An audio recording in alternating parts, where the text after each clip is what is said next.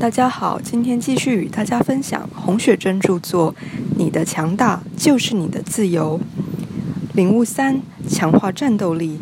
既然职场就是江湖，又老又贵，尤其要注意外表。最近有一名年逾五十的中年人来问我，他的公司陆续在裁员中。我问他都裁哪些人，他说当然是上了年纪的。所以他才会紧张万分。我在问他为什么裁这些人，他翻了翻白眼，心想这是什么问题，还用问吗？不就是嫌我们又老又贵？这时候我也不客气了，指着他那一头白发说：“那你还老给大家看？”他摸了摸头，愣了一下后问我：“白发有这么严重吗？”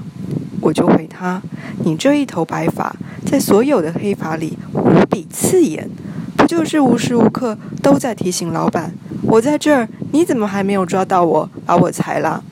他一听吓出冷汗，直说回家都就把头发染了。就像谢金燕说的，你要红很久，要红很久的人就是不能显老。再说一遍，老了不是你的错，显老就是你的错。